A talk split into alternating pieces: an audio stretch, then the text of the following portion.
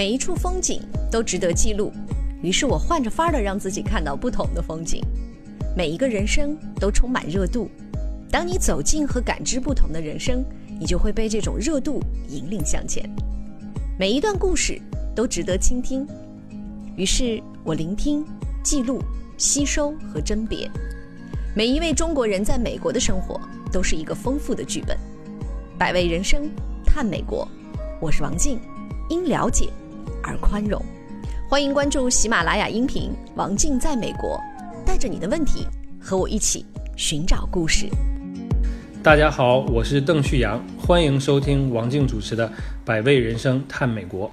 现在是洛杉矶当地时间二零一九年一月一号的夜晚二十点。刚刚呢从二万归来，新年的第一天登高 hiking，又去海边赏夕阳美景，就此就拉开了全新一年的大幕。二零一八年的年末，我的确有一些情绪的消沉。来美国一年半了，我总觉得收获太少，进步太慢，原地打转的迷茫在年末岁中席卷而来。今年罗振宇时间的朋友跨年演讲开篇便讲述了，在过去一年当中，众多集体和个体。都似一艘大船一样，在茫茫大海上转圈打转。原来这种焦灼不是我们一家子有。而在接下来的四个小时的信息分享里，罗振宇似乎又帮我们梳理了思绪，而演讲当中的几句鸡汤式的鼓励，似乎也多少温暖了我们略显疲惫的身心。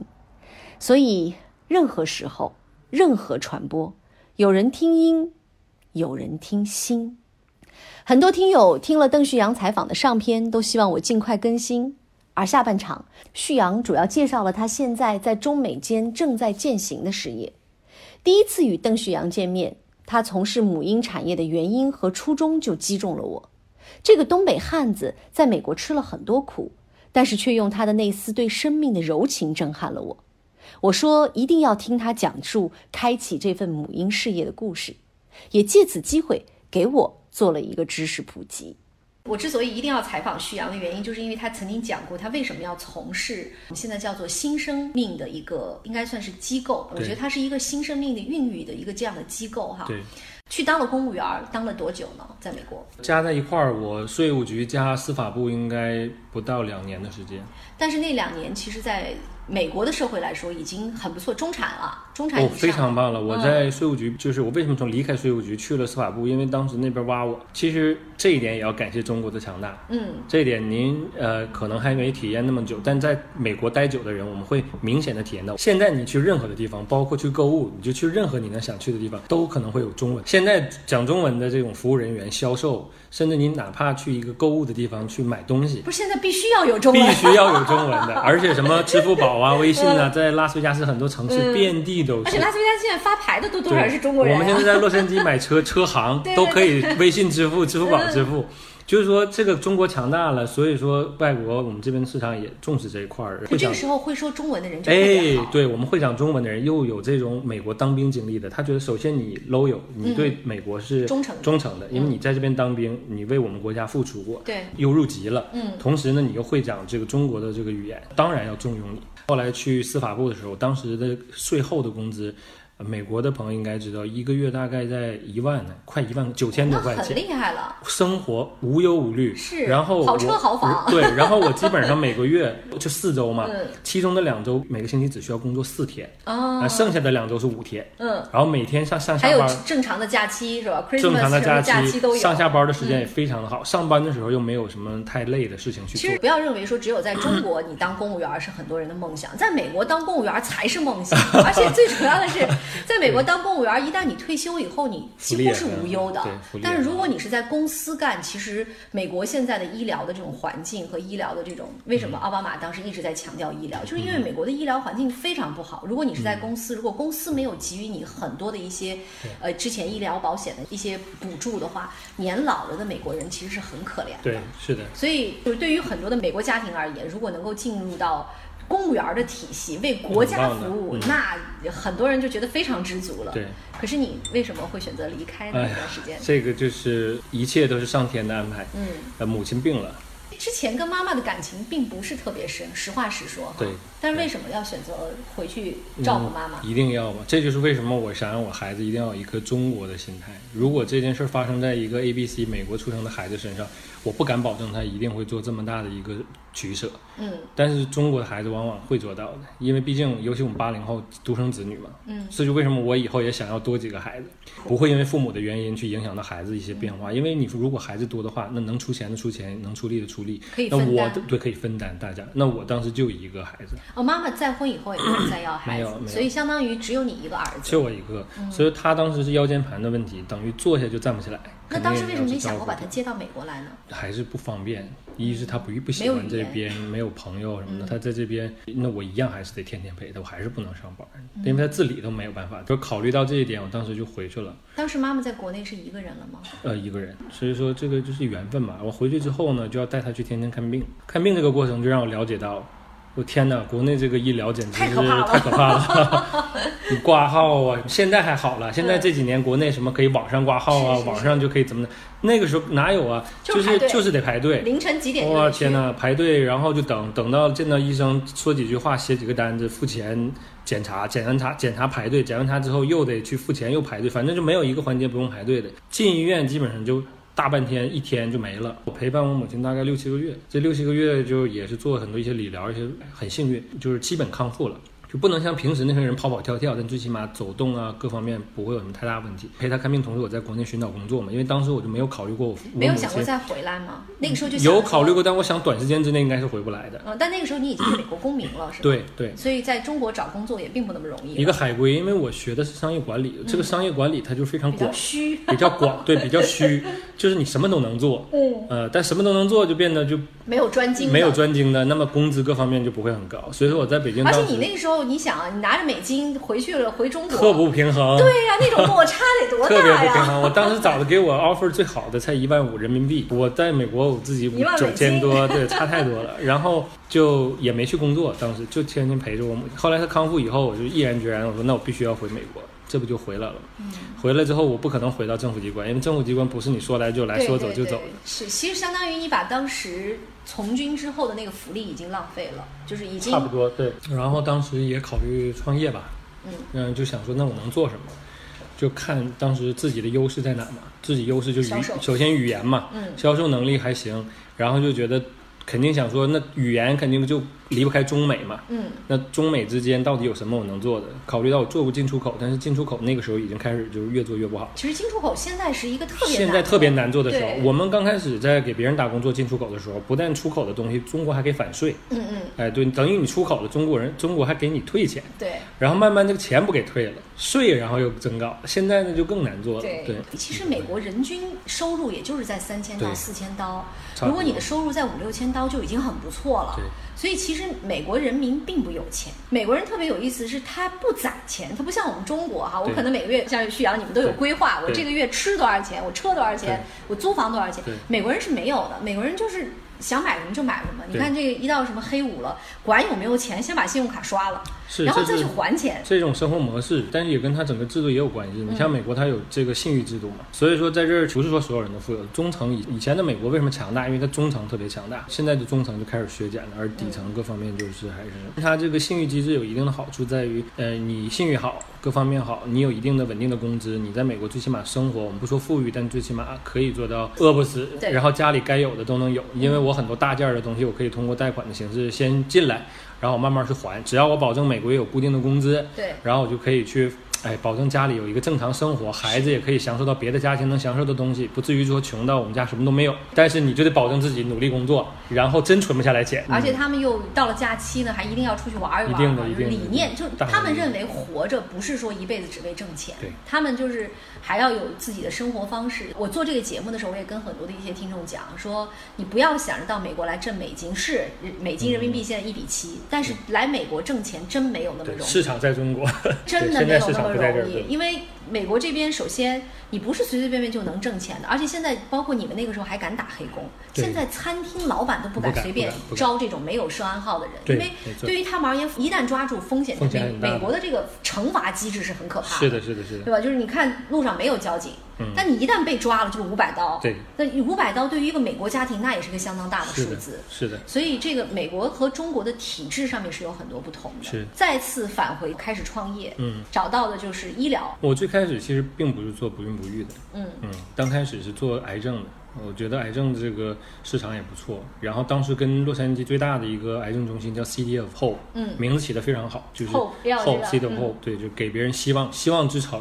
然后当时跟当时的医生进行合作，我把国内的一些有癌症问病人带过来。当然，我们很多客人不知道，实际上中美之间现在癌症这一块它并没有一个突破，并没有一个技术或者一个方法能够完全治愈癌症。实际上，中国在做的，美国在做的其实差不多啊，只不过水平差不多，技术上基本上机器啊、硬件啊、技术啊都差不多。但是美国可能会更细一点，它能起到一个降低痛苦和延长生命的作用，但治愈很难。所以说我当时初期创业，我也是陪同这些客人，每个客人基本上跟我走的都很近。因为每天生活在一块儿啊，我既是翻译啊，又是导游啊，我又是司机陪同啊，就是朋友啊，听他们的故事，了解他们的过去，看着他们做化疗、化疗、物疗、掉头发，然后一路从一个正常人变成一个病人，然后最后去世，这个过程很煎熬。对我还真不是那种商人，就是说只为赚钱。我喜欢做我开心做的事儿，但做的当时不开心。给我的一种感觉就是，你想你自己光明正大赚来的钱，你去花的时候，和你偷来的钱去花，那个感觉肯定不一样。但是你挣的这个钱是从一些即将死去的人的身上。对我总觉得，当然我没有骗他们，但是就是说，你你花这个钱都是死去的人为了救他们自己的生命给你的钱。客人会离开吗？有啊。一直陪伴着的客人就离世，好几个都是这样的。还有两个在这边办的那个葬礼，都是我那个时候就是通过这个我才了解到美国是怎么走葬礼这个流程的，对对对，都帮他们做过。然后他当然他家属会过来，我会陪同他家属在这边做。在这边是不是 就是如果人死亡，不管你是以什么样的方式死亡，是要先打九幺幺，就是警察？呃，你可以打九幺幺，你可以专门叫那个我们这边有这个殡葬的这个服务的这块，他们都会帮你那什么的。然后警察都会，但他不是警察要来先要确认他是自然死亡吗？对，但是你。不需要直接打，他们也会可以帮你去联系。哦，就相当于他们有一套的这块的这个，对对对，因为你看你你现在坐的这个家这个对面就是一个老年护理中心。嗯我刚搬到这儿的时候，我就那个时候我英语不是很好，我也不知道对面是什么，因为你看着就是一普通的平房。对。这个老年护理中心经常会在大半夜的时候，就警车、消防车啊就来了，然后停在这儿，我就特别吵。嗯。我那个时候就特别厌气，我觉得怎么老是大半夜的这种哈。但是后来就英语慢慢好了，也知道对面是一个老年护理中心的时候，有时候那警车呼啸来，然后尤其是。就把车停在我们这个对面，然后他那个警灯啊晚上闪的，你就能想象这个时候一个人，要么他可能已经死亡，要么就是他已经奄奄一息。对，然后那种感觉。后来我慢慢慢慢我就开始习惯了站在窗边看这个警车和消防救护车来走，然后你就可以想象一个生命的结束哈。对，嗯。如果你设身处地去想一想，如果是我们的父母，是一种怎样的感觉？所以你那个时候天天都在经历这样的事情。就经历很多次，然后就像您说的，后期他基本上也都住在医院。当他们离开的时候，这些后续的东西都。有人办，但是我们那个时候这样，我会静静的，我肯定不会像我父母那种的大哭大闹还是怎么样，但最起码心里边是很凉很凉的，嗯，冷冷。因为你看到了一个生命的衰竭，而且很多人很优秀啊，一个刻骨铭心的三十九岁的客人，创业成功，几千万身价，然后从他知道得癌症到他去世九个月，我陪了他七个月，就是很就是就是就很压抑，用这个词来形容。会会映射到最亲近的人身上，也会映射到自己身上。对对吗？对，而且像我们做这个，很多时候他会去尝试很多的东西。当然，这个当时我们做这个做这方面的医疗生意是会赚到钱的，就真的不开心，花的也不开心，赚的也不开心。他们一走就很压抑，讲听他们的故事也很压抑。反正每天你跟他在一块儿，就不是一个非常阳光，就每天度日在一块儿都不是很阳光。像有的时候出去，他随便说句话，他说：“哎呀。”生活真好，要是在在看不到了，经常会说到这些话。比如说吃到一个很好吃的东西，他说：“哎呀，以后要是每年能简简单单都吃到这个，就我就满足了。以前大鱼大肉还不满足呢。”哎呀，你一听你就觉得，哎，好好可惜啊。所以这也是为什么你在面对了多次死亡之后，又选择了一个跟死亡完全背向而行的新生命的一个项目。因为那个时候就是老去参加医疗展，你就是已经进入到医疗这个行业了嘛。嗯。天天对接医生，然后就是这些医院的这些总裁啊，医疗药药药厂啊，这些这个药房设备方。但你那个时候是不是公司，就是相当于你自己单干？那个是个人，啊完全个人行为，也可以说是一个个人中介行为，医疗中介。后来参加这个医疗展之后，我就接触到了不孕不育这一块儿，然后很有幸的，这也是运气好，当时就接触到了我们加州这块儿最大的一个生殖医疗中心的一个负责人、CEO，然后就聊到了这块儿，然后他问我，当然了，我们就最简单聊天嘛，你做什么，我做什么呀，互相交名片呢，他就了解，哦，你做这块儿的，他就问到，那中国人对不孕不育这方面的需求有没有？后来调研发现，不但这个不孕不育这块市场大，它是个刚需，同时呢。中美之间技术不像癌症，它区别不大。中美之间技术差距还蛮大的。嗯，首先很多它是政策不允许的，性别选择、代孕等等这些，还有技术这块儿，美国也远远好于国内。嗯，所以说我就发现这个市场很好，然后又是生孩子这么一个产业。当时我都没有说先把这个产业做好了再去放弃原来那个产业，我就直接前面那个就不做了。我说嗯这个我喜欢，嗯要比我之前那个做的。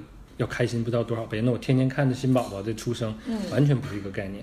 就那个时候就是挺年轻的，小，多大呀？30岁有就六六七年前的事儿，六七年，一二年，一二年差不多。二十八九岁。对，然后当时他们就觉得你这么年轻，当然我学历还行，啊 UCLA 硕士毕业的，然后经验也挺多的，工作学阅历，我给他看那个个人 resume，他一看哇，这么多工作，做过这么多事儿，但老外还是持有一定的迟疑，就觉得你能把中国市场做起来吗？嗯我说我们也先不用说那么多嘛，我们尝试就合作嘛，然嗯后就把这事儿就做起来了。那个时候其实你还是个人，你还是没有公司背书。但是半年之后，我回国建立了公司，当时就两个员工。我们第一年啊，就带来了十二个客人，然后我们现在一七年，我们带了一千五百个客人，短短六年间。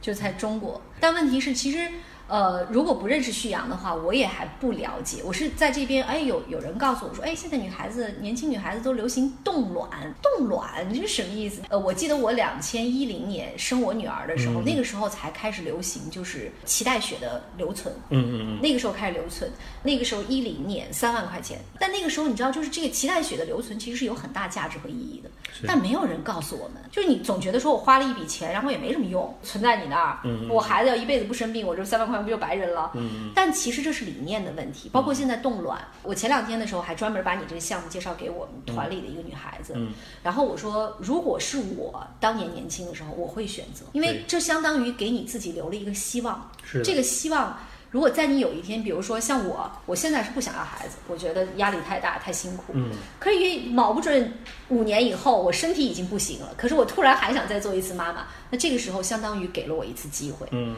那一天在跟旭阳聊到这个项目的时候，我说哇，这个项目其实真的很好，可是中国的推广现在需要大力度。对，因为这块儿其实我们主要的业务在试管婴儿这块儿，嗯然后为什么后来主推冻卵这块儿呢？因为我们做这个不是想做一年两年，我是把它当成一个事业在做。后来我们又入资了医院，我们又自己新开医院，我们又在海南建立了医院，然后我们在国内很多这些知名医院，像北医三院啊、上海九院、湖南湘雅，我们都建立了合作关系。那么最终的目的就是想让国内的人跟美国人这个当地人一在样，意识上同意，识上能够同步，能够受益。嗯因为我做这么多年试管婴儿，我回国经常做公益宣讲会，我听到最多的就是，哎呀，我早认识你几年，我就不会像现在这样要不了孩子了。那么为什么？就是因为很多国内的人对这个知识、对这方面还不了解，很多人认为我三四十岁，我挺年轻的，我要孩子不是问题。但就是因为现在咱们咱们吃的啊、生活方式啊、环环境啊、压力各方面，我们有时候吃的更好吃的东西，不代表它健康。呃，你那个赚钱多了，你生活条件好了，你就不会像以前说只是上下班回到家里安安稳稳的，你肯定要出去喝酒应、酬啊，应酬、熬夜，对吧？就是所有这些东西都造成现在我们这些人不孕不育率的这个时间点提前了。很多三十五岁的女孩就从这一点开始就下降，卵子质量下降，储备也下降，然后现在又晚婚晚育，因为很多年轻的女孩要很优秀拼嘛，拼要，拼工作，嗯她也不不缺男人。然后真正的所谓的安全感，不是说男人给你的嘛？对我一直认为女人真正的安全感是靠来自于自己。是那么所有这些东西都想做到，最后想要孩子的时候，找到那个合适伴侣，想成家的时候，发现。晚了，或者很困难了。那么为什么不在自己最年轻的时候花很少的钱把这个软在最好的状态冻起来？很多现在就是在演艺圈啊，或者是经常出国的这些人群里边，他们都来动过了，对因为他们接触的信息和国内很多人接触信息不一样，他们接触的这些人群也不一样，他们知道这个的好处。国内有太多的人不了解这个东西了。而且我觉得中国的文化认为，关于生殖这是一个特别不耻于提上桌面说的一个东西哈，就是对中国人对传宗接代的理念是非常强的。但是如果说对于用科学的方法去解决传宗接代的困难，中国人又觉得这是不能随便说的，这是一家人特别没面子的事情。没错。但其实，在科学发展以及我们的这个思维越来越先进的当下里，用科学的方法去解决家庭的传宗接代的困难，是最佳最佳的一种选择模式。就是以前呢，我们中国人说谁家生不了孩子，那是要被耻笑的，尤其这个女人可能都抬不起头，是丈夫会低看你一眼，对对对婆婆会会对你另眼相看，恶语相加。很多家庭因此都离婚了，裂对，都是破裂了。现在如果能够用科学的方法去解决这样的问题，人类在发展和进步的当中，一定是有很多很多新鲜的玩意儿发生的。对但所有的新鲜事物在被接纳，一定是要有过程的。对包括试管婴儿，如果试管婴儿放在十年前，我相信中国人连。想都不敢想，对可是放在今天，如果他得到了正确的信息，如果他得到了正确的渠道，我相信大部分有一一定经济能力，甚至我觉得经济能力有一点够不着的家庭，都愿意去尝试。对，这儿我也跟您分享一下。其实像您说的，就是您其实现在的这个很多心态跟国内的很多人，您都已经想，您都出来了 对，你都已经想法前卫了，但是你还有很多想法其实很国内的。为什么？其实并不是这样。我们以前啊，就三十年了，在中国试管婴儿，实际上他都做了三十年了。原来我们试管婴儿最初的技术是为了解决怀不上，嗯，就你真的有问题的，你才会考虑做试管婴儿。对要不然大大部分的人，第一没听过第一没听过，第二个我为什么要去做试管婴儿？第三个，有的人认为是不是在管子里边我生个孩子，他他对这个东西完全没有概念。嗯，但是有困难呢，他会找到试管婴儿。到了医院了，医生说你要去做试管婴儿。嗯那这样的话，大家通过试管婴儿求子了，越来越多的人因此而受益了。那么现在的试管婴儿并不是解决怀不上的问题，不光是解决怀不上还解决，还解决基因问题一个生的好的问题。这就为什么以后的一个趋势，随着我们这几年做试管婴儿，我们会发现很多的疾病，孩子先天带来这些缺失，唐氏综合症等等，嗯全都可以通过现在的技术去排除。那么想象一下，如果以后癌症、很多遗传的糖尿病等等这些问题，通过技术可以排除，你还会认为正常的人会正常生产吗？绝大部分的人会选择做试管了。对，那么像国内我们说克隆技术啊，还有一些这个改基因技术，我们这个跟它不一样。那种东西，其实我从个人的角度来讲，我不我它是违背人性的。对，它是违背人性的，我还不太支持这个东西，因为它如果能改变一个孩子长什么样子啊，那我不太建议做这个方面的研发和研究。对我们这块儿呢，并没有改变孩子任何的东西，完全是精子卵子来自于夫妻双方。然后比如说举个例子，挑最好的，是这个意思吧？对我们挑好的，不好的您怀上会流产的。那么为什么让这个母体去遭受这个痛苦呢？痛苦我们如果通过技术是知道，比如说您排出十个卵，哪几个是可以用的，嗯哪几个是不能用的。植入了也怀不上，怀上也会有问题。那为什么我们要去植入那个不好？谁也不想生一个孩子天生下来就有问题。所以这个技术它是可以优生，它可以通过这个筛查。那么第二个就是说，如果您输卵管有问题，排不出来卵，那不代表我们去改变任何东西，我们只是通过技术把这个卵取出来，嗯，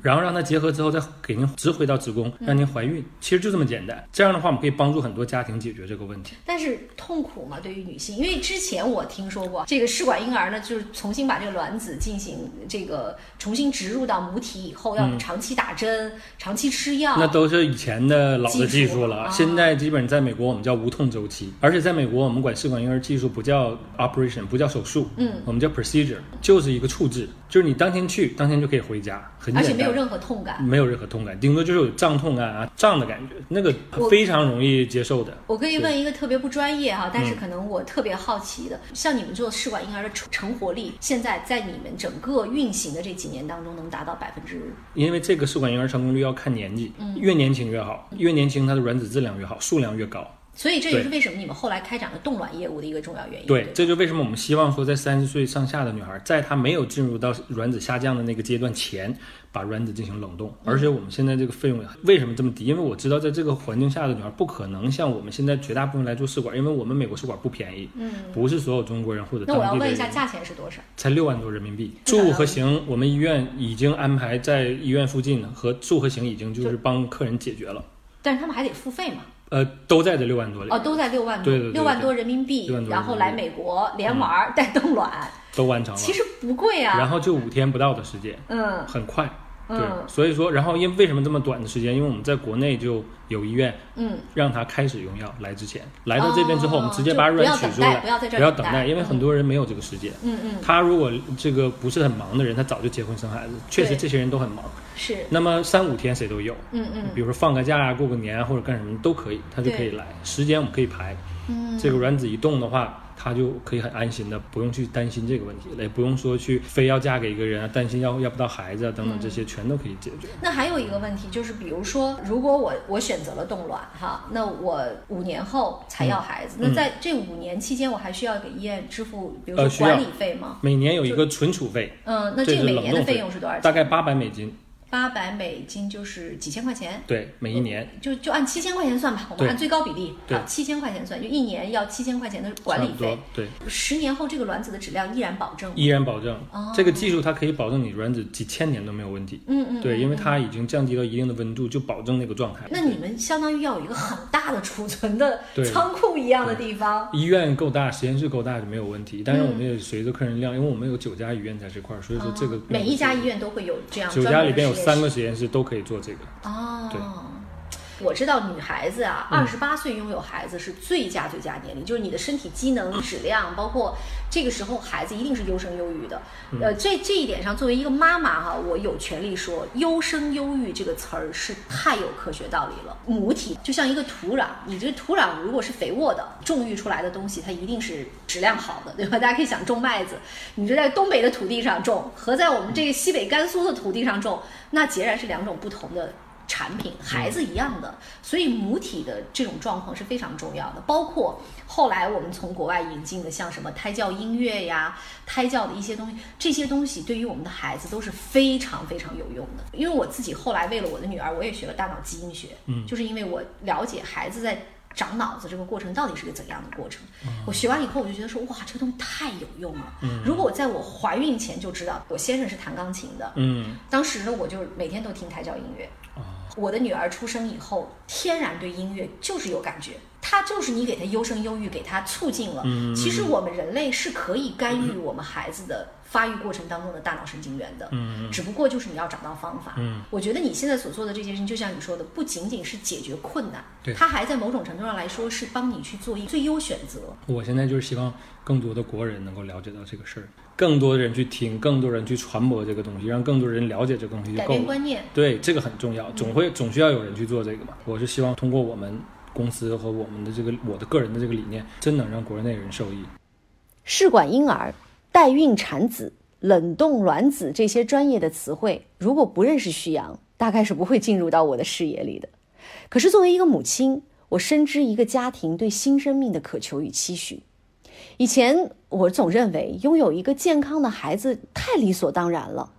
可是当身边越来越多的朋友、亲人出现了孕育问题，或者孩子有一些先天的缺憾，我才真正的意识到拥有一个健康孩子的幸运与可贵。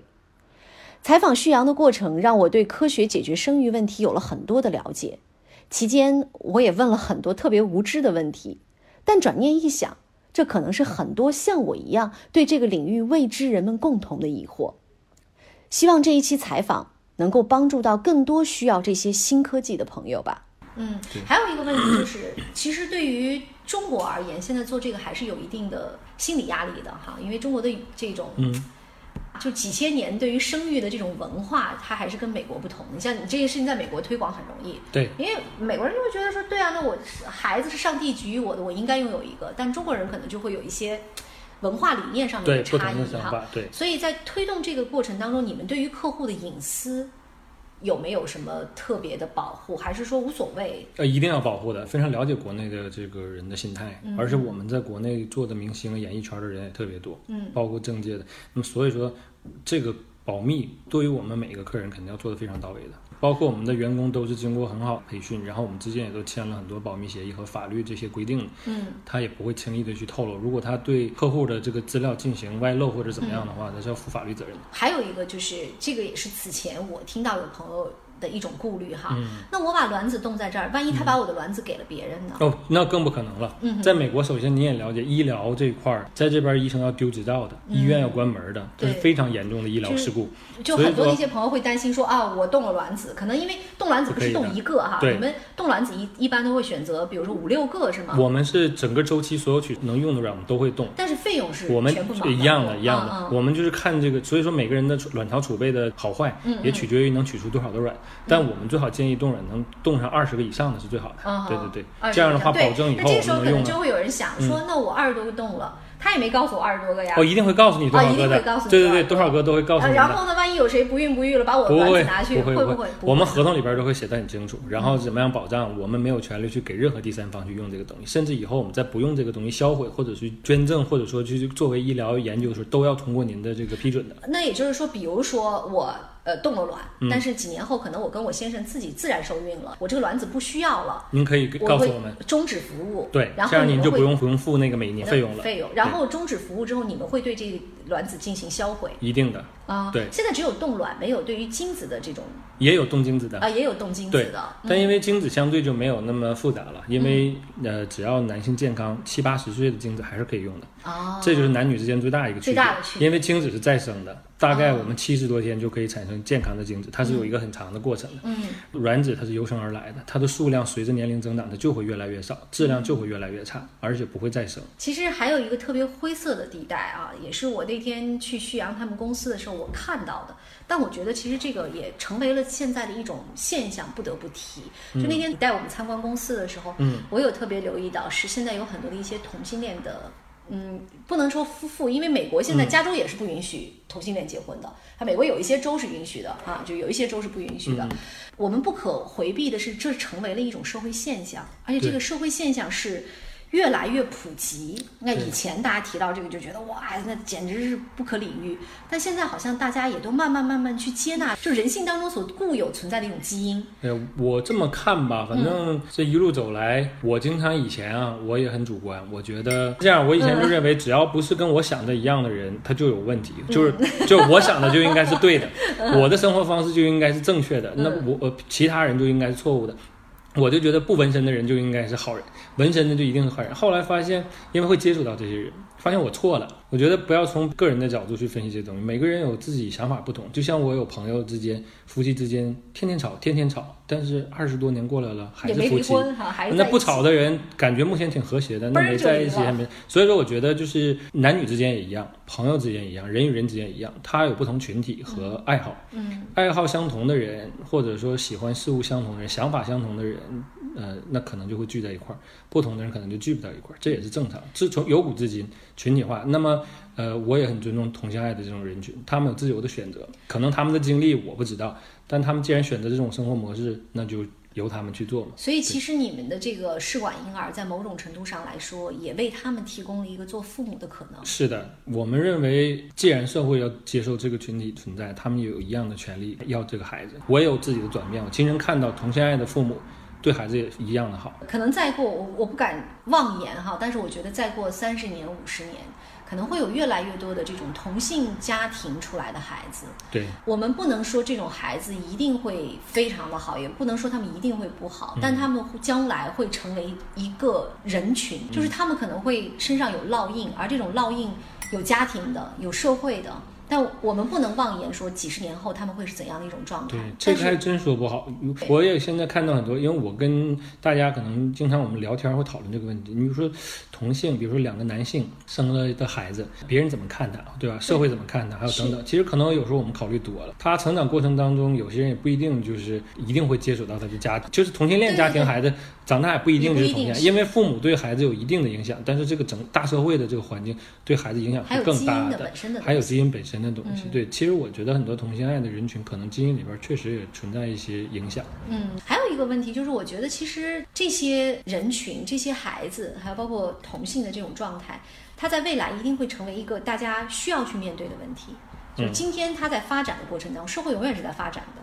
也许有一天，我们所有的人类都会慢慢接纳你们的这种科学的技术，其实是解决了嗯一个不小人群的一个呃后顾之忧。因为其实每一个人都有对新生命的渴求，不管他是男人还是女人。对，只有很小一部分的人说：“我这辈子我丁克，我是不要孩子，我不不喜欢孩子。”但这种人毕竟是少数的。对对，大部分的人对生命还是有期许的。是的，嗯，现在生活方式太多了。对，五颜六色，就是生活条件好了。其实人类就是这样，越好越复杂。对，你看我们父母在在或者爷爷奶奶那辈儿，很多在一块儿都是都不是都不是相亲了，对，都包办，那不一样，一辈子也过来了。所以说，确实复杂很多。所以我想问问旭阳，你做这个新生命的项目，在国内已经推进了几年？第七个年头了。第七年，今年融到资了，对吗？呃，对，一七年和一八年都融到资了，我都融到资们做了嗯做了几轮的这个融资了。七年，你觉得在推广的过程当中有哪些变化吗？呃，越来越多的人接受了解这个东西了，因为你想，因为我们主要是呃美国试管婴儿这一块儿，那么能来美国做试管婴儿这个群体，在中国的各个省份或者城市，应该是中上人群。白领以上。白领以上，因为它比较贵，一般人可能没有办法来美国或者去承受这个费用。其实我觉得，如果照你这样说的话，十、万块人民币就可以了，差不多呃，试管的话得二十万，哦，试管就试管得贵一点20万冻卵会便宜。冻卵便宜，冻卵就六万多，机票便宜的时候三四千人民币就飞过来了，往返，就这个不是问题的。然后就是试管这一块儿和，尤其是还有就第三方辅助生殖，我们说代孕这一块儿就更贵。嗯，那么国内这些人群代孕现在在中国是非不不。不不合法的，美国这块儿它做的时间特别久，对，嗯在美国它还是比较方便的，很多人可以通过这个受益。其嗯实我觉得代孕这块儿在国内啊，以后制度这边得到一定很好的把控，卫生这块儿得到很好的这个捋顺以后，代孕没有任何的坏处，就是说不能让国内的一些商家或者一些医院去乱做。你今天发的朋友圈那个是代孕吗？对啊，就是那个美国的妈妈代孕，对对对对对，然后给中国的客人去生，客人去代孕，对对对对，然后生出来是个混血的孩子吗？不是生出来的话，这就可能有人有误区，代孕妈妈她只提供肚子和营养。嗯哼，其余的这个孩子所有的东西都来自于亲生父母的血液呀、骨髓呀、啊成长 DNA 呀，完全不受怀孕这个人的影响。就像一个温室一样。嗯，那有很多人接受不了，说为什么要去代孕呢？但您知道我天天接触什么样的人？天生子宫就不行的，嗯嗯，因为可能以前堕过胎，子宫内膜变薄的，或者天生就有什么子子宫子宫疤痕、子宫粘连。那你说这些人没有权利去抱一个健康宝宝吗？国内的话，就还是希望能够跟自己血缘有关系，对对而且他的卵子和精子没有问题，孩子也不会有健康问题，只不过就是子宫怀怀不上。对，就是那在这种情况下，他有权利去选择一个健康的肚子帮他去怀，所以在美国很多人是愿意。但美国代孕是合法的，完全合法的，呃，也不是所有州，嗯，对，加州是合法的。加州是完全合法的，当然有二十多个州都是合法的。对对对，但是这种代孕的母体，它应该也有限制吧？就不能，就是你你这个母体不能够一直代孕，就是本身哦，当然当然，对她，那我们对孕妈身身体各方面全面检查有要求的，包括了解她以前所有生产的这个背景、医疗背景、她居住环境啊等等，很多东西都是要经过筛选的，包括心理测试啊，查的有没有犯罪记录啊，以前做没做过什么呀，甚至有没有酒驾呀，就这查的很细。然后她夫妻双方不光是这个代孕妈妈，如果她是有丈夫的话，她也要来医院进行检测的，我们保证他们两个人都没有什么性病、传染病啊，子宫条件都都完全符合要求啊，这种情况下我们才能去用它的。因为其实我嗯不得不说，在呃中国有很多一些非法代孕。其实那个是真的很可怕，因为卫生条件呀，包括很多的一些女性就完全是为了挣钱，对就出卖自己的身体。对，可是你们其实是不一样的不。一样的。这就是为什么国内啊这个事儿本身代孕这个事儿好，因为它帮助的人群就是刚才我说那些人群，这些人也有权利抱孩子，因为这个孩子生下来以后，我们看到他们这个孩子给他们家庭带来多大的改变和幸福。但是国内为什么现在还不允许呢？绝大部分原因我们也经常跟政府的人、专家去聊这个事儿，还是因为这个大环境，把这个东西公开以后，他们会把这个东西做乱，医院啊，包括他们做代孕的这些机构，他的一些做法啊，一些东西会很乱，所以他们一定要在公开这个事情合法化之前，一定要把整个这个系统各方面要要做健全了，哎，一般孕妈都是白人妈妈，你们不会选择像墨西哥这样，很少。对，为什么呢？墨西哥我们也要看是什么样的墨西哥人。如果土生土长的这边呢是可以的，我们叫白墨，因为他跟其他这个欧洲一些国家的人等于混，他受过美国教育。那如果说是中后期移民过来的墨西哥人，我们担心他就是为了钱，而不是关心这个家庭。那这样的情况下，我们会担心。嗯嗯，啊，对。明白。对。所以其实这个孩子相当于代孕妈妈对他们也是有情感的，因为毕竟相当于我的他的血液也有供给这两个孩子嘛。虽然说基因是呃是营养的供给，而是营养的对，不是血液上没有，血液上血液上完全没有，血液是完全靠自身产生的。哦对对对。是这样就的，不能混血。你想，就是比如说您是一个 A，您孩子不一定一定是 A 型血的，对对对吧？对对那如果混血呢就麻烦了，嗯嗯就不能混血的，对。哦，所以他只是身体只是营养的这个供给，但是对也，但是感情一定感情一定会有感情一定会有。但是因为在美国代孕的合法化，我们在初期制定这些合同的时候，他说合法化的合同，孕母非常在美国的孕母，她经过很多的培训和讲讲述，她清楚的知道我是在帮别人做这个事情。啊就所以在美国有些客人还说会不会抢我孩子啊？我孩子生下来之后会不会舍不得给我呀？从来没有发生过这种问题，而且有合同在，所以说这个孩子他也抢不了。哦也从来没有遇到过抢孩子，但他多多少少会有感情，比如生下来之后，他必定怀胎九个月嘛，他肯定还是要想多抱抱孩子，再多看一看，对，但归属权肯定是属于客人自己的。嗯，这个就真的是需要在道德和法治高度发达的国家去完成。是的，当然我建议客人，当然自己能能解决的时候，当然肯定自己来还。那我们遇到问题的时候，就要通过技术，就像我们不能把说把它这个当做是病，嗯，但我们如果有问题，你还要坚持去做的话，那也是没有意义的。对，劳神伤伤食，然后对身体不好不是花钱的问题。所以说现在技术又这么好，所有的在美国的试管婴儿技术它又合法化无痛，然后它经过了 FDA，你也知道，在美国所有的药和技术不是随便一个医院就可以乱做的，都要经过多少年的临床实践，FDA 要认可的食品安全局、食品卫生安全这块儿都要肯定批准。所以说这个大家可以放心。包括你们现在的医生团队呢？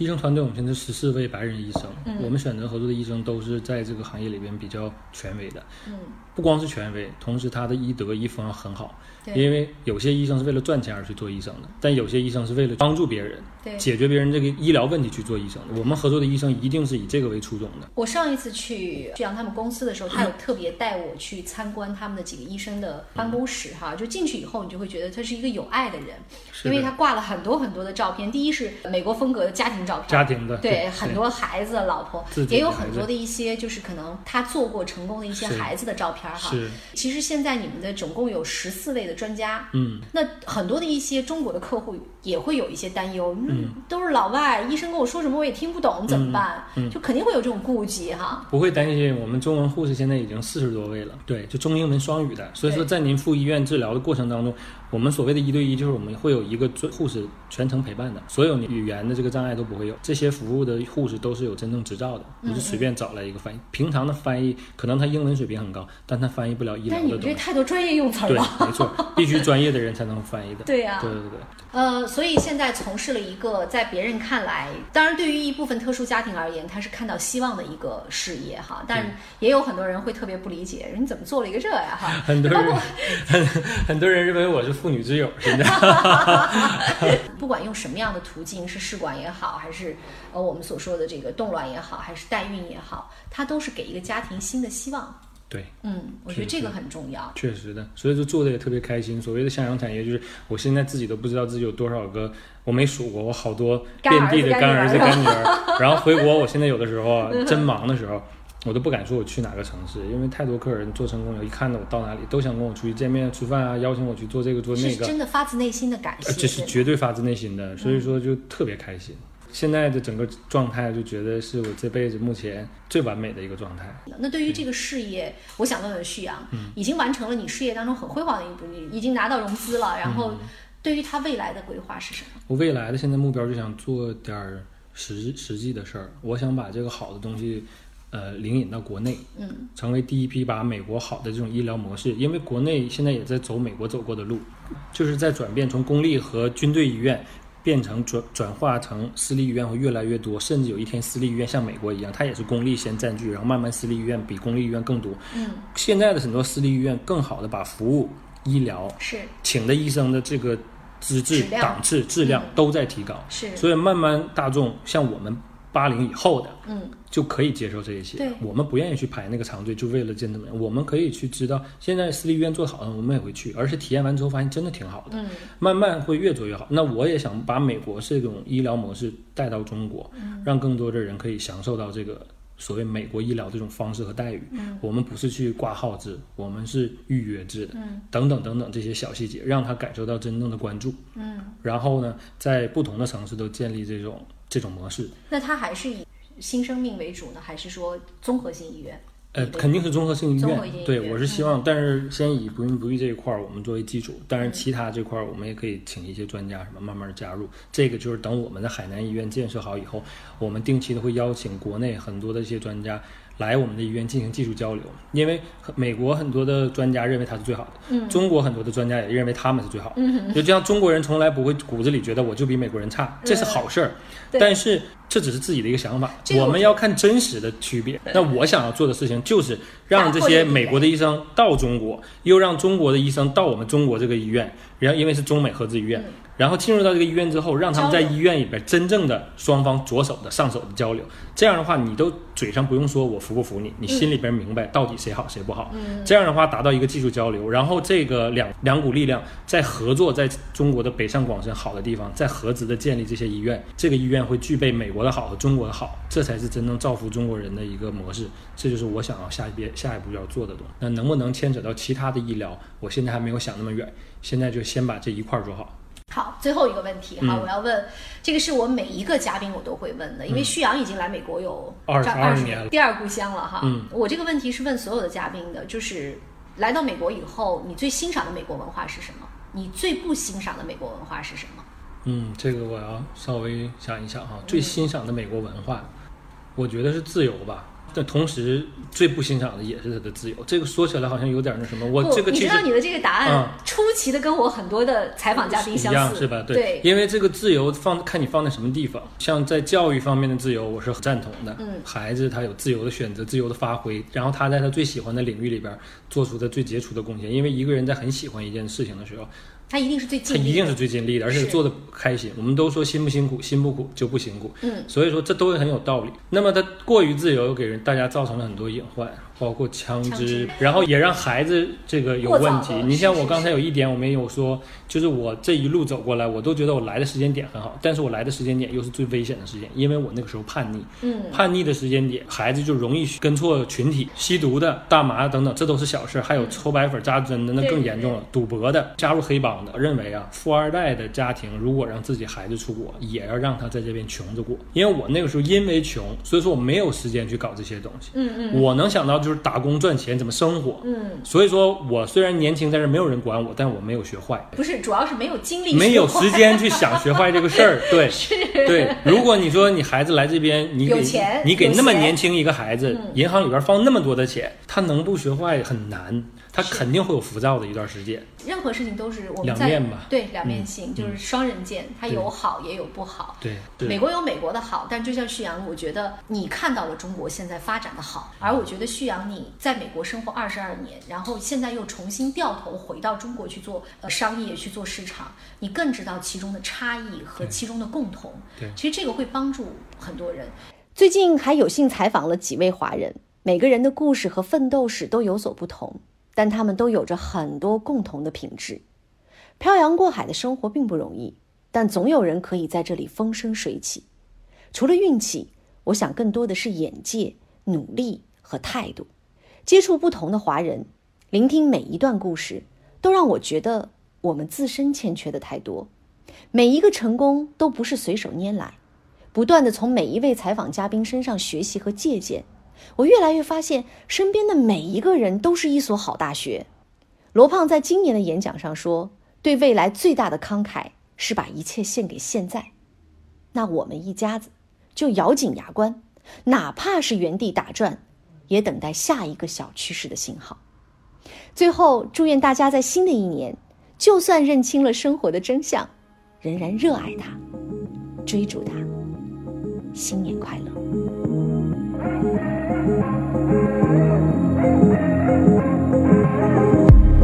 As soon as it ends, we're broken again. We've got the keys in this world.